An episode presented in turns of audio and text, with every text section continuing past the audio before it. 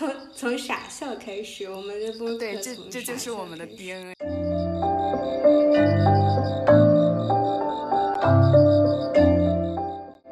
Hello，大家好，欢迎来到我们的每周一溜。我是最近喜欢粉色的刘，我是最近喜欢绿色的 Zoe。你为什么最近会突然喜欢绿色呀？你为什么最近喜欢粉色呀？因为我最近突然发觉我少女心爆棚，所以我想要少女一下。哎，我之前有跟你说过吧，我就是很喜欢穿粉色衣服的男孩。我最近会比较喜欢那种油油果绿。我觉得如果我要有一辆敞篷车的话，我会给它喷一个漆，就是牛油果绿的漆，还蛮复古的呢，感觉。那本期的节目当中，其实我们聊的大概是我们上一周的挑战是电影嘛，因为我们两个都不是正儿八经的电影专业的人，所以我们只是说从我们自己个人的角度去理解这部电影，或者说是为什么跟大家分享。然后分享的内容当中可能会涉及剧透，如果有对剧透很敏感的宝宝们，可以退出了。那我们不是专业的，所以我们分享的就是感受。我这一期好像我也是准备之后，我才发现我准备的电影基本上都是日本电影。可能我觉得我对于夏天的概念就是那种很日系夏天的感觉，是有一些可能已经不太记得了，但其实会有那些某某瞬间，我觉得特别好，然后我要去重温一下，这样可能聊的时候我不会忘记的太多。对我也是，好多情节其实我都没有记得很清楚了，然后我又重新回去看的。那我们就开始聊吧，聊我们的夏日电影，这是我们的上周挑战。我们上次有规定说每人要准备七到十部嘛，那我现在其实就准备了差不多有十部，我其实选出来更多，我有选到十三部。我跟你差不多，就是我在挑的时候也挑了特别多的电影。但是我最后还是忍痛割爱的，只剩下了十部电影。原计划是可以弄完的，但今天因为突然有事情嘛，所以可能就大概是在九部旁边。那我们可以这样子，现在就是我说一下我的片单，你说一下你的，看看有没有重复的。哎，可以。然后我们 从那个重复的开始说起。对呀，我先猜一下，你会不会有《Call Me by Your Name》？本来是有的，但现在没放，删掉了。我没有，我觉得这个真的没有办法删，太没有办法删了。我觉得你肯定会放《失之愈合》的电影，对，放了两部，太好了吧？放了两部，哎，哎，也太凑巧了吧？我觉得你可能会有，然后我就没放。你觉得我会放的，你就没放，好凑巧。那我们就说一下，你你先来，你就讲一下你的那个片名。我片名有一部是《摇摆少女》，你听过吗？哇，这个就是我说的第十一部电影，太好了吧！然后《菊次郎的夏天》，你刚刚已经说了嘛？然后那个犬童一心的《黄色的眼泪》，哎，这个我没有看过。嗯，然后《小森林》，嗯，你不会上下部算成一部了吧？哎，没有小森林、夏秋跟冬春，我把它放在一起的。其实我觉得夏秋就是夏日嘛，冬春其实可以带着看嘛。嗯嗯嗯嗯，好。然后还有一个，其实它不算是电影，它是一个小短剧，因为我觉得它就是夏天。什么名字嘛？萨的新生活。这个我也不知道。风平浪静的闲暇，你知道吧？不知道。哦，这个你不知道，它其实是个剧，就是那个黑木华他主演的剧。不是电影是剧，对，是剧。但是我真的舍不得删它，因为它真的太夏日了。你这个人，你这个高考作文零分，审题不会审题的吗？然后我还有那个你的鸟儿会唱歌啊，这个我知道，但是我好像没看呢。扶桑花女孩，啊，这个非常非常有名。嗯，奇迹那天如此重要，苏打的，是讲音乐的那个吗？对对对，讲乐队玩音乐，我知道，但是我没有看。对，这部电影想把它跟那个前一段时间特别火的那个花束般的恋爱放在一起的。但是花束般的恋爱，其实我觉得它更适合冬天看。对，我觉得它适合冬天看，但是因为奇迹那天如此重要，它我把它放在夏日片单里面。比如说，因为它都是苏打主演的嘛，然后 苏打的老婆不是小松菜奈吗？我觉得他跟苏打跟小松菜奈就是智性恋，他就是他们俩，我就感觉就是花束般的恋爱，但是他们最终走到一起的感觉，所以我就把它拉出来了。所以就是这两部都放在了片单里面嘛？对，放在片单里。然后我基本上我就是这些电影，然后我就说完啦。那我就说说我的吧。我的呢，第一部是《百万元与苦虫女》，就是苍井优演的。苍井优，我女神。对的，这部就是我想到夏天第一个我就会想到的电影。然后还有《小偷家族》是枝裕和的，嗯，然后还有《海街日记》，嗯，然后还有北野武的《那年夏天宁静的海》。啊，我准备把它放在那个《菊次郎夏天》后面做隐身的。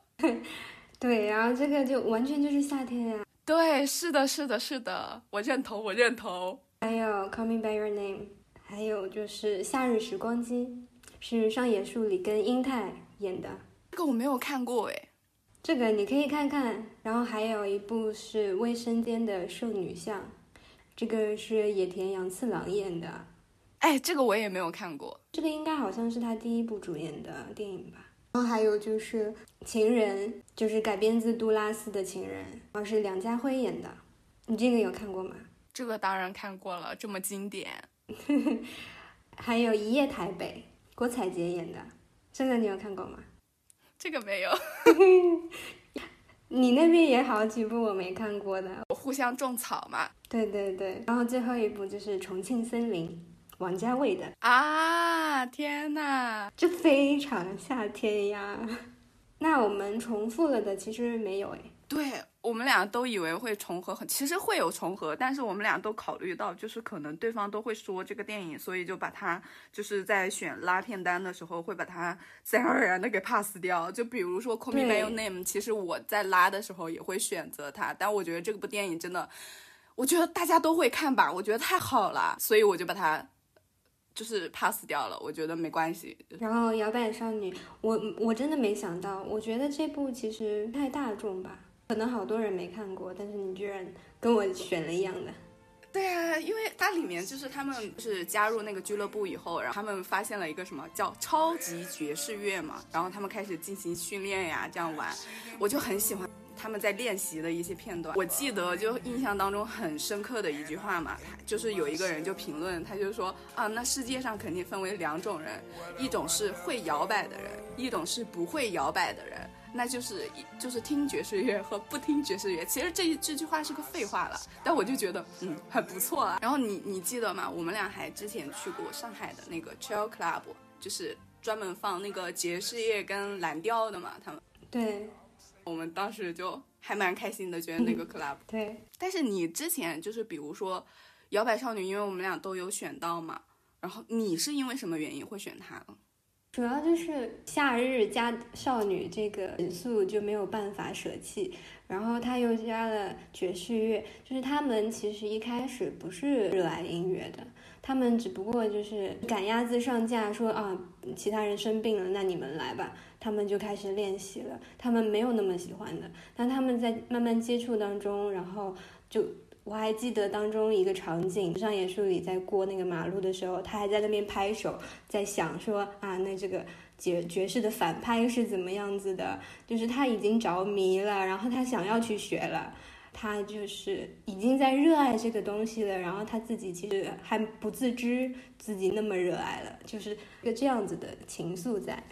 对，其实你说的那个片段就是很打动我的一个片段，然后还有一个就是女主角她坐在那个路旁边吧，吹着吹着吹着，然后就走到了那个河，然后河对岸那个男的是在弹钢琴，两个人就四目相对了一下，就那一幕我觉得也还蛮那个的。而且他们一开始就像你说的，他们是被赶鸭子上架。其实他们，我感觉，我感觉他们还有另一层原因，是因为他们不想上课，想逃课。对对对，就是想逃课呀，本来就没有要想学这个的，就是很无意当中的发现了，可能一生都会爱好的一个东西。是的，是的，是的。这部电影的话，大家喜欢爵士乐的话，我觉得是可以去听一听的。然后女主角真的好可爱呀。对，年轻的上野树里。对我，我这次拉电影的时候，我突然发现我好喜欢女孩子呀！我觉得女孩子又美又可爱。那我们说下一部电影，好呀，那我来说吧，我先说《菊次郎的夏天》，其实大家都知道这部电影，说出来大家都知道嘛。对，主要还是因为音乐，就是《菊次郎的夏天》这个钢琴曲。对，感觉那个 summer 一出来，我觉得它就是夏天，你不用去解释它，它就是夏天。这首曲子我当时练钢琴的时候学了好久，然后现在不学，然后也不练，都忘记了。我还说等你学会了要弹给我听呢。下辈子吧，没有没有没有没有，开玩笑，我之后还是会练的啦。橘次郎夏天虽然大家已经很熟悉了，但其实它的主线不就是就是还拎一下啦，就是是正男嘛，他想去找妈妈，然后北野武饰演的这个流氓大叔，然后陪同他一起前往嘛，中间发生的一些比较中二的，但是又还蛮可爱的事情。嗯，对。但我看的时候就是觉得小正男真的。特别的让人心疼，但是他真的又好可爱，我好想就是捏捏他的小脸蛋的那种感觉。那里面有什么情节是你觉得很有意思的吗？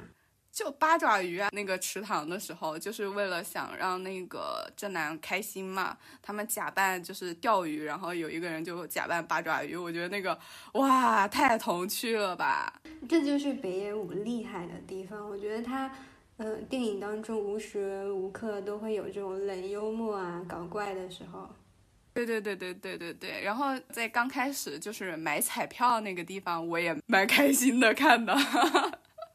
你你讲一下喽。就买彩票，就一开始小正男不就是随便报取了一个号码嘛，然后给那个流氓大叔北野武，然后他们就中了。那个北野武就以为说是他的嘴巴开光了，他被神眷顾过了。次日，然后又让他去，就是选择数字，然后选的就会不太对，但是呢，就是会发生很不太对的搞笑的事情，这个我就不剧透了。但是其实他中间他有说，哎，那个电影当中有说，就是正男友在途中的时候遇到一个很可怕的大叔，嗯，对，就是要猥亵他。其实这个也算是表现出来了吧？这部电影就是有好的一面，然后也展现了一些不好的一面。但是它整体让让人看看完了之后还是很舒服的感觉，他们两个是有在相互治愈的感觉。对，就是野武饰演的大叔，就是完全是小孩子嘛，他其实很小孩子脾气的一个人，然后他去护送这个正男，但正南其实没有没有像他那么开朗，他就是对两个人会互相就是治愈一点。是的。那其实刚刚我就讲了嘛，就是这部电影的话，音乐很好，久石让嘛，久石让大家其实也不太陌生嘛，就是那么多宫崎骏的动画都是他。对。然后我刚刚也讲了，就比如说《菊次郎》这部夏天，你刚刚有推一部电影嘛？那年夏天，宁静的海，我是说，对，我会拉到这里来讲嘛。那作为分支的话，那你来说，就是你为什么想要分享这部电影好了？因为确实也是刚好直接往下延伸的嘛。那年夏天宁静的海其实是北野武第三部电影，他当时其实没有特别成熟的。这部电影在他以往的电影当中，这部是取得就是非常大票房，大家都非常认同他，就是从这部电影开始的。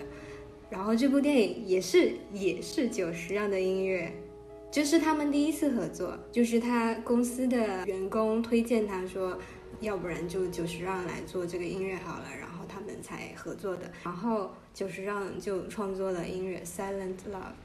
这部影片其实是讲一对聋哑人的情侣的，就是整个电影男女主角是没有一句台词的嘛，替台词的就是海浪的声音，就是海浪很有节奏的一直拍打的声音，然后就是很宁静啊，很纯粹的那种声音，然后再加上久石让的音乐，完美。对啊，真的完美。这部电影其实画面会会非常好看，就是它的画面一直都是海边啊，然后沙滩啊，然后北野武蓝就从这个电影之后才有的一个称谓。导演在采访的时候也有提到过，他喜欢蓝色啊、灰色的色调，就是像那个混凝土的颜色。然后工作人员就找了很久，那个海边找到了一个混凝土的围墙，他们就。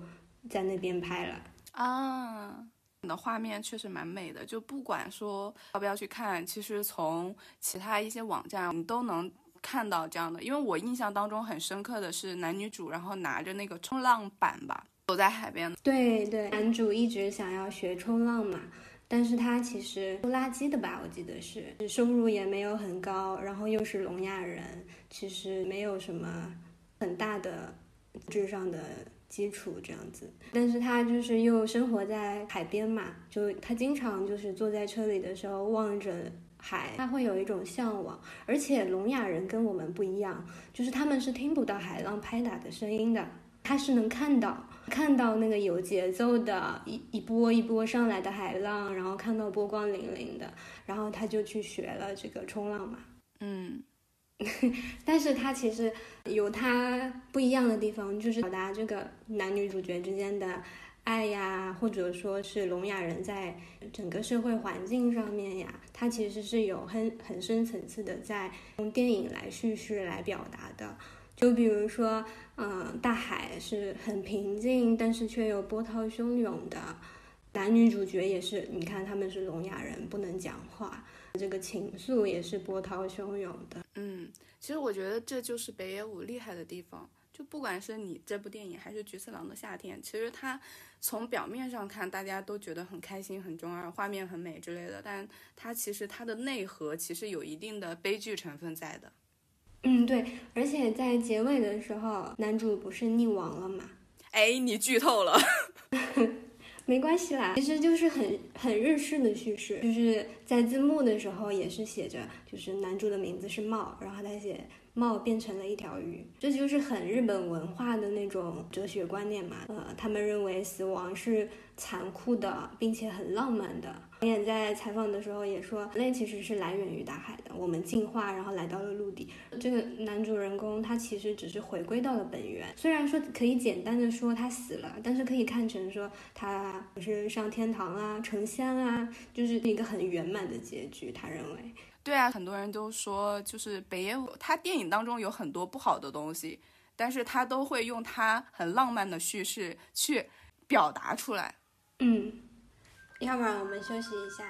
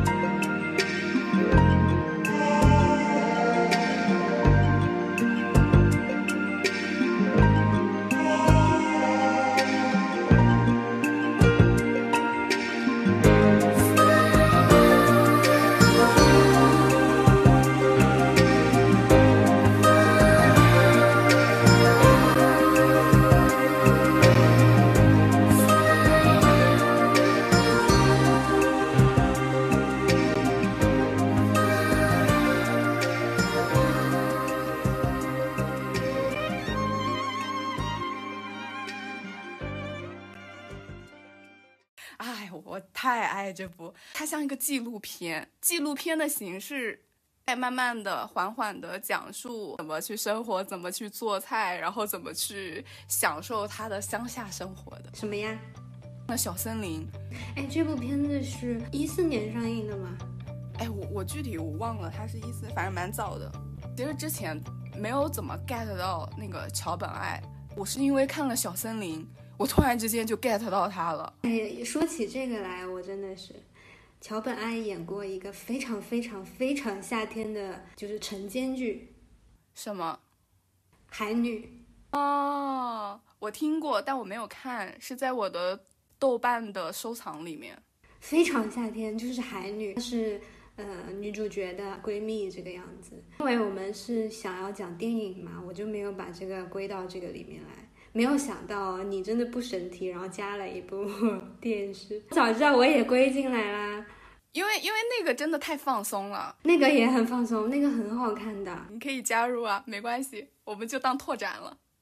没有啊，可以到时候再聊别的时候聊这个呀。嗯，就还是绕回小森林了。我觉得这部片子特别适合戴着耳机自己一个人的时候那里沉浸式的观看。就是反正你戴着耳机，你可以听到他吃那个东西的声音，然后做菜的声音，水流的声音，就是他的声音。然后他的画面的话，我觉得每一帧都非常的美，就很绿色。除了在听觉上和视觉上给了我非常非常好的体验以外，我感觉我我可以闻到，因为他做的那些东西的话，我也还蛮想吃的。我记得很深的就是他吃番茄的那一幕啊，对。对，我觉得太经典了。我之前我觉得番茄嘛，就吃吃就好。我现在觉得夏天我就应该吃番茄。我每一次吃番茄，我都能想到那个画面。我还想到是他做那个番小番茄的那个罐头。嗯嗯嗯，这个我也知道，就是梅子番茄嘛。然后这个就是去年夏天的时候，上海不是疫情了嘛，关在家里。就是我当时买了很多小番茄，然后我就泡了一大盆，然后一直都在吃这个，就是从他电影里面学到的方法。就我感觉，就是喜欢李子柒视频的人应该很喜欢很喜欢这部片子。我感觉当时应该还没有李子柒吧？韩国你有看吗？我看了，我看了，我觉得翻拍的还可以啦，是金泰梨演的呢。金泰梨我也蛮喜欢的，我知道，但是我还没有看，因为我已经看过日本版，就先入为主的觉得那个很好了，所以我就没看了。但其实它整个基调是在那里的，它就是拿美食让你治愈人心，让你去放松的。然后，所以我就觉得，那其实看一下也相当于是一个放松的感受嘛。嗯，对。看这个的话，它里面还有一幕，我觉得刚刚讲了嘛，它视觉上就是那种很大片的绿色，它的绿是很正，就真的是大自然的那种很静谧森林的那种感觉。这部电影我觉得谁不看是谁的可惜。如果是夏天的时候，觉得冬春也可以看，春夏秋冬，嗯，一年四季都可以看。夏天看的时候准备好冰西瓜，秋天看的时候准备好什么烤山芋啊，冬天烤山芋好了。烤饭团也可以，烤年糕也可以。啊，我记得里面有一幕是在炒菜的时候，突然间发现他母亲炒菜就是随便炒炒嘛。后来他炒菜的时候才发现，他母亲其实是很用心的，他是要把每一根蔬菜后面的茎都挑掉的。对对对，是的，它其实是一个很繁琐的过程。才能吃到这个美食。他是通过这道菜才理解他妈妈可能很用心的在做饭，不是像他想的一样，就是随随随便便能够感受到他母亲对他的爱。但其实我觉得这个篇章的话，因为我看过韩国的嘛，日本版表现的那么的明白，韩国的好像更直白了一点。嗯，我觉得就是表现手法的不一样，他们很平淡，慢慢的你去看，你去想。你能 get 到它里面的隐喻，你就 get 到；你 get 不到的话，反正你对你来讲也是一个很舒服的过程。嗯，那你嘞？你下一步想说什么？我就讲《海街日记》吧，里面也有很多场景是在吃饭啊，是做梅子酒啊这些。它其实是改编自那个漫画，所以它的画面会比较漫画感。比如说，像是有一幕是他们骑着自行车穿过一个樱花的隧道。就是他的小妹妹，和他喜欢的小男生 骑着自行车，他坐在后座上面，然后穿过一个樱花盛开的街道。这也太浪漫了吧！对呀，《海街日记》呢是是枝裕和在二零一五年拍的，就是它其实是讲四姐妹嘛。广濑遥是大姐，泽雅美是二姐，夏帆是演三姐。她们是三姐妹，本来父亲在她们很小的时候跟别的女人跑了，生下了广濑铃小妹。之后他父亲死掉了，他们是在葬礼上的时候第一次看到了他们的小妹妹的。邀请他说要不要来海边跟他们一起住，所以他们就一起住了，然后变成了四姐妹。其中印象比较深刻的场景，就像刚刚说到的樱花街道，除此之外还有炖梅子酒。有他们外婆酿的，每年他们都会做。有有那种几十年的陈年老酒呀，然后有去年的、前年的这样子，一罐一罐全部都放在那个地下收藏在一起，有仪式感的一点的，相当于是大家一起准备这件事情。对，其中其实有一个台词到这个事情，其实活着的东西是比较难打理的。就是说，梅子树他们要经常消毒啊、驱虫啊。是它梅子摘下来清洗，然后就是拿牙签扎那个孔来做梅子酒。就是活着的东西都是很难打理、比较麻烦的事情。你有没有发现一点？日本他们拍东西，不管是对于食物还是对于情感，他们表现的手法特别的细腻，而且特别的繁琐。比如说，就像你刚刚说的，他们做这个梅子酒一样，他会把这个过程很细腻，一层一层、一层一层的，慢慢的把它，然后他可以通过这件事情，可能告诉你了哦，他想要表达的。对对，他就是通过这些很繁琐的镜头表达说，呃，日常当中这些。美好的事物其实都是需要经营的，不然它里面其实会有一些这些伦理道德方面的事情。小妹其实是承担比较多压力的，因为她是爸爸不伦生下来的，跟他们住在一起就没有办法跟他们讨论他父亲的事情。其实他们最后都释然，然后并且接受彼此了。就虽然人际关系是很复杂的事情，但是他们都接受彼此了。对，我觉得这一幕就是包括就他们在海边嬉戏的那个时候，我还觉得蛮感动的。失之愈合的电影就是很多电影都是在海边发生的，他的电影里面肯定是有海的感觉，比如说像是《步履不停》，你有看过吗？我看过。嗯，然后还有《比海更深》，不负如此。就感觉他这些电影都是发生在海边，好像就是他电影的一个元素了。觉得他的电影的话，还蛮多表现的是一些亲情上的，嗯嗯，表达亲情啊，生活当中的这些细节呀，场景再现呀，很自然而然的呈现出来，也没有很刻意。海边的元素，我觉得他可能也不是故意的，但是每一期都有。他不是有一部新片要出来了嘛，叫《怪物》，是今年五月在戛纳电影节上映的。有安藤英，有英泰，我好期待，我超喜欢安藤英。然后还有一部，呃，失之愈合的电影，我想分享的是《小偷家族》，二零一八年上映的电影。这个电影我觉得。那一段时间很火，之前其实我感觉知道失之愈合的人没有那么的多，或者是没有把它拎到一个很公众的平台上来讨论这件事情。但是因为小偷家族了以后，很清楚的记得当时我的朋友圈就很多人一窝蜂的都是啊失之愈合怎么样什么，就那段时间就整个的就爆出来了。你知道为什么吗？因为他得了金棕榈奖。对。他之前多次都是提名而已，他就是之前拍的好多全部是提名，然后这次他获奖了。那电影觉得他们想表达的也不是就是说底层人民互相取暖啊，亲情有多动人啊这些东西，他其实是在讨论结构家庭嘛。小偷家族里面每个人都没有血缘关系，然后那他们是怎么样维系彼此呢？有一些金钱利益关系的东西的。嗯，对。他其实没有说有多温情、有爱呀、有亲情啊这些东西，那他们又是怎么样相处的呢？在电影里面其实是有了很多情节、一些小的表述来，就是讲说他们其实彼此是什么样子的关系，构成的这个家庭当中的人是怎么样相处的。啊，是的。我感觉失之愈合有一个点，他特别会去剖析人的内心。对，这个里面其实有讲一个小黑鱼的故事嘛。小黑鱼很小，但是如果一堆小黑鱼聚到一起，它们的形状像大黑鱼一样，然后小黑鱼去当那个眼睛，它们是会吓走鲨鱼的这个样子。这段是他给小儿子讲的一个童话故事嘛？我觉得其实他。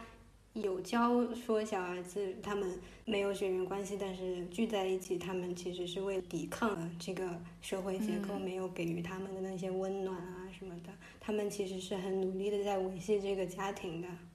嗯，其实这部电影我记得老早之前看的了，我感觉具体的内容我都已经记得不太清楚了，但是我印象当中记得最清楚的还是最后。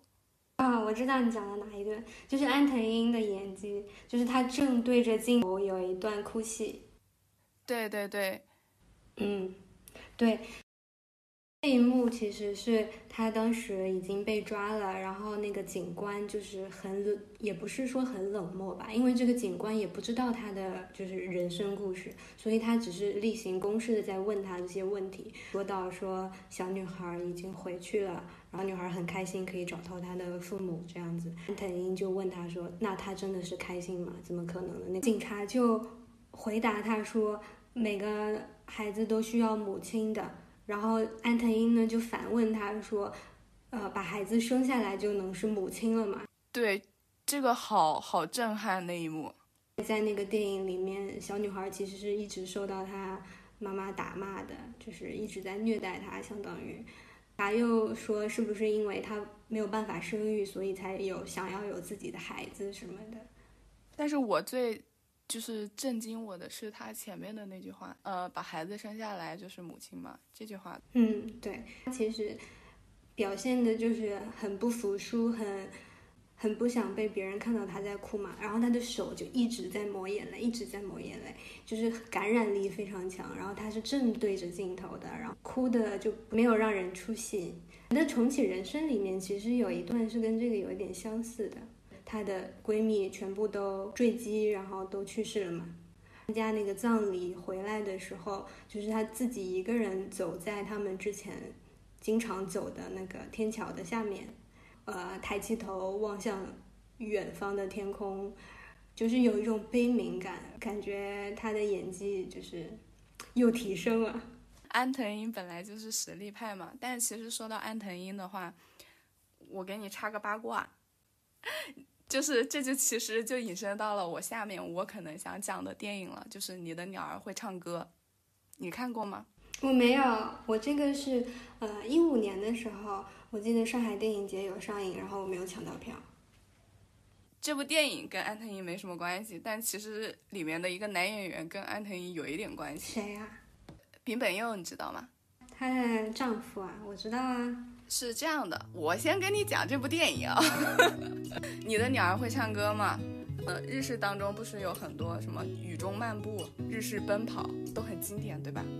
我觉得这部电影它整个基调的话，它就是那种夏天，大概六七点钟，你骑着单车，有点闷热，很静谧的暗蓝色，有点忧郁的情绪在的，它不是那种阳光明媚的了。然后其次的话，它故事发生其实是两男一女。然后就本佑，然后还有一个是染谷将太，你知道吗？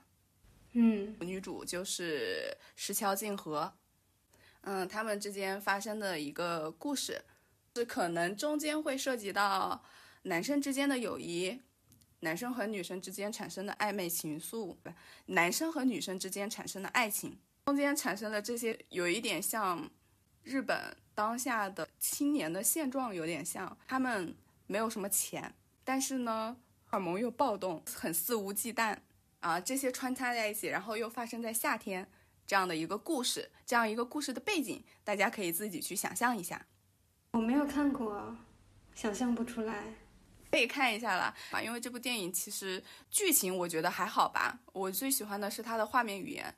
有一次就是他们三个人，呃，丙本佑跟那石桥静和他们是情侣，然后带着他们的朋友静雄，静雄就是染谷将太演的那个人，然后他们一起去酒吧喝酒和跳舞，他所有的色调都是蓝色的了，然后那些打的灯光打到了石桥金河，然后他一个人在那里跳舞，就听歌跳舞，然后我当时就觉得哇，女主太自由了，我瞬间我又被女生迷住了，你知道吗？嗯，哦，这里可以 Q 一下我们的那个视频版啊，因为我们视频版，因为我们这次不是远程录制嘛，所以我们会把我们的音频剪到这些我们喜欢的电影的镜头里面去。就是 maybe 就是你如果看视频的话，你就可以从我们这些语言当中可以看到这个场景。其实我看这部电影的时候，我有想到大概几年前吧，疫情刚开始的时候，我朋友就是来上海这边找我去一个。呃，电子的酒吧叫 Or，你知道吗？不知道，在哪儿啊？在襄阳北路那一块。嗯，其实它的场地不是很大，很多电子音乐人在里面，都是一些独立电子音乐人。其实它里面的构造空间特别小，你要是想去听电子音乐的时候，你就进去，就是你可以在里面蹦蹦蹦蹦蹦，不太想你就可以出来。出来了以后，那条街上嘛。有很多的，比如类似于是可以坐的地方啦，大家就是属于很放松，然后拿个酒就在那旁边聊天。如果你觉得聊累了，你可以再进去听听电子音乐。然后我就想到了这部电影，我觉得跟那个跟他们当时在酒吧跳舞的时候感觉特别像，很放松。这个我要回头看一下。对，你要看的，你要看。你刚刚不是说到北影节吗？然后你不是没有抢到票吗？嗯，看电影的时候我会有备注豆瓣的习惯，然后我当时翻豆瓣的时候就看到了一个评论，他就讲这部电影是当时北影节的第一场啊啊，他抢到了，对对，他抢到了。在这部电影当中，我记得是第一次 get 到一句话，就你的 T 恤真好看，实际上是在说我喜欢你。对，也太多这种东西了吧？今晚的月亮真好看。只是在说我喜欢你，还还有什么来着？最最火的就是你刚刚说的那一句吧，“今晚月色真美。”不是，主要还是因为我们东亚人都很含蓄，日本也是深受我们中国文化影响的，我们都是很含蓄的一个民族，从来不会就是直接说什么我爱你，什么我喜欢你，都是直接说“今晚月色真美。” 对，好了，懂了。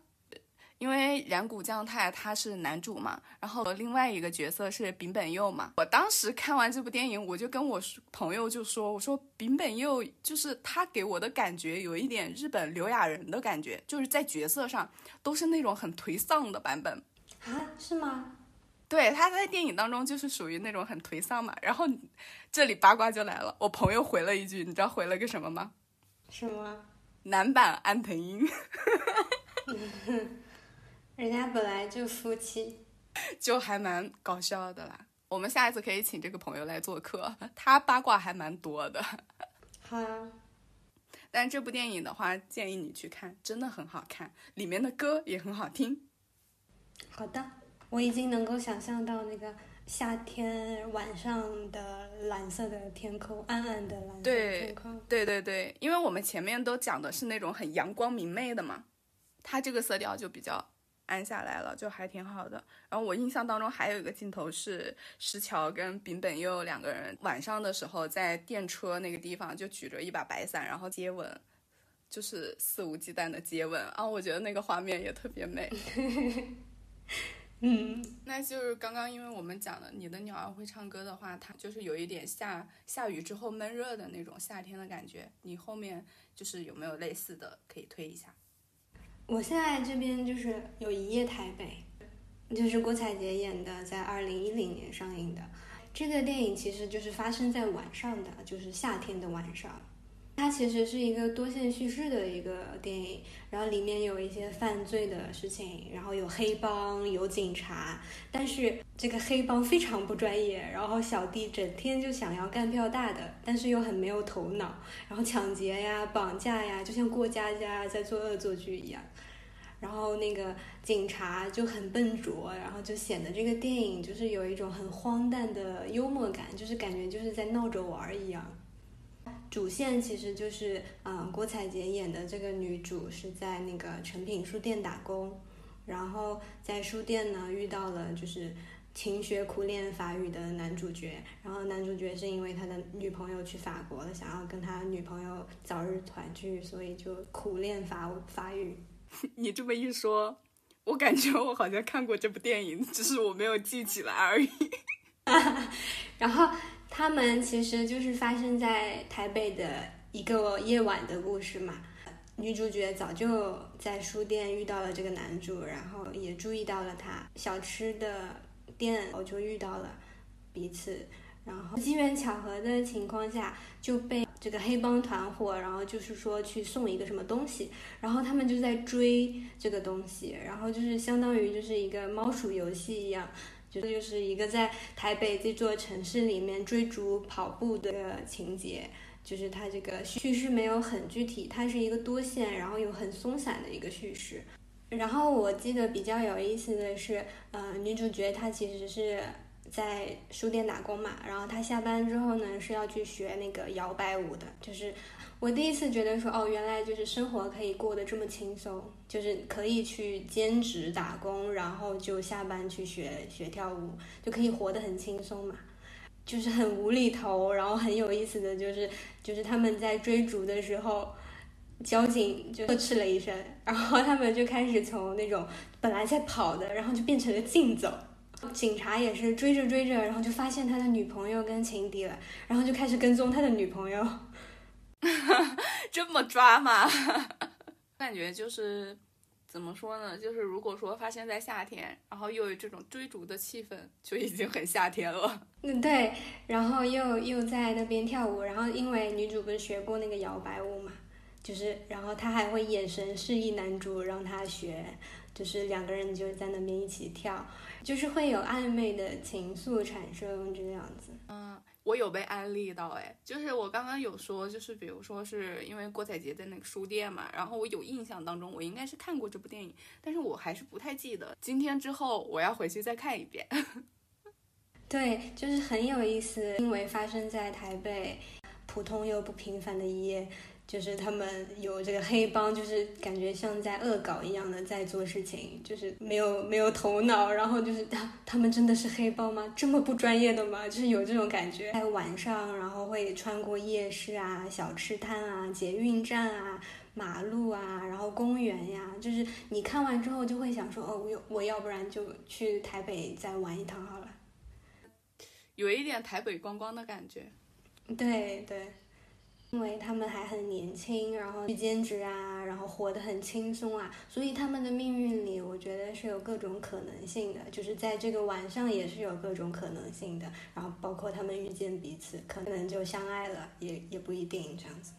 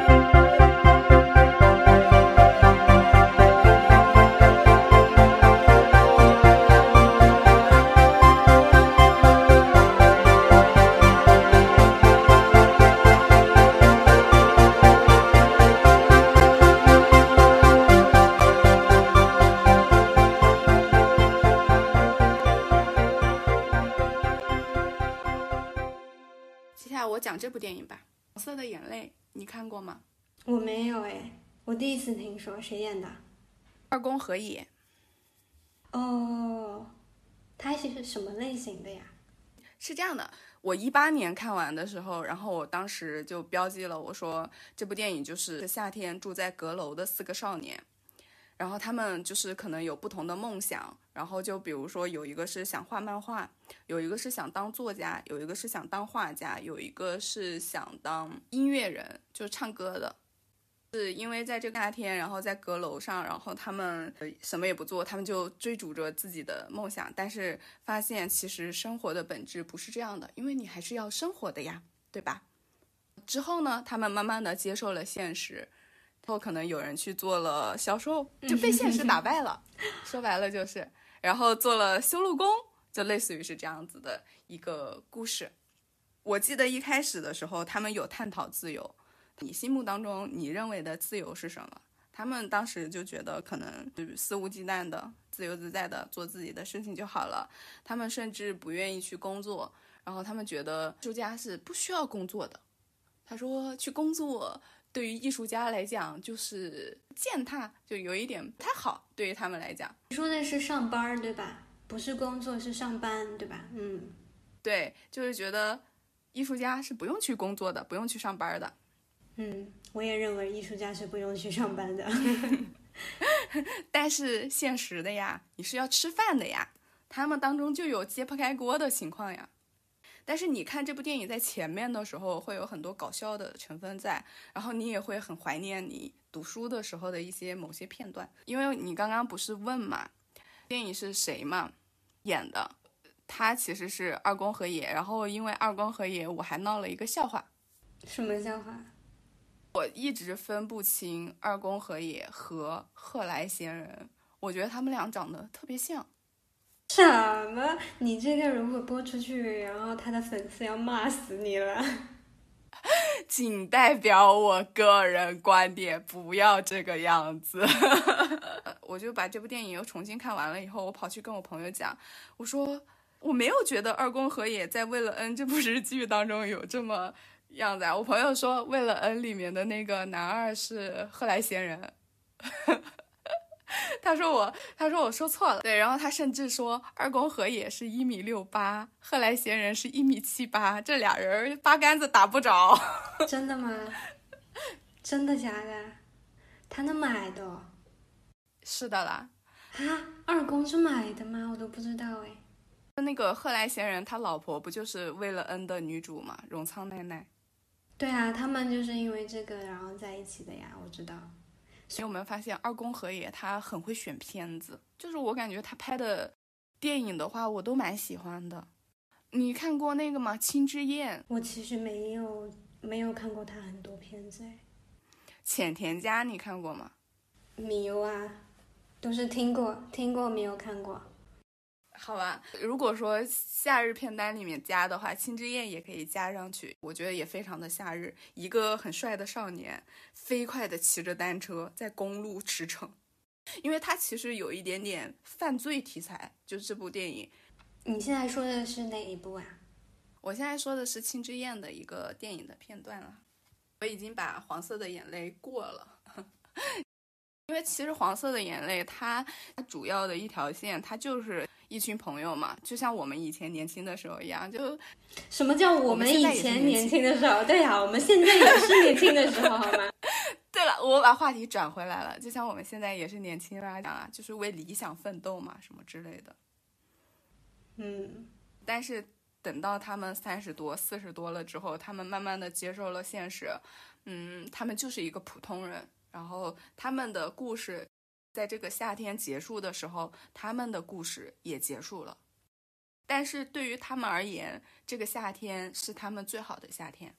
我突然间想到，王小波他之前写小说，然后又写过一句话，说：“呃，人生就是不断受锤的过程。”对，我觉得 王小波就说话还蛮毒的啦。因为我们上一期的挑战是每个人七到十步嘛。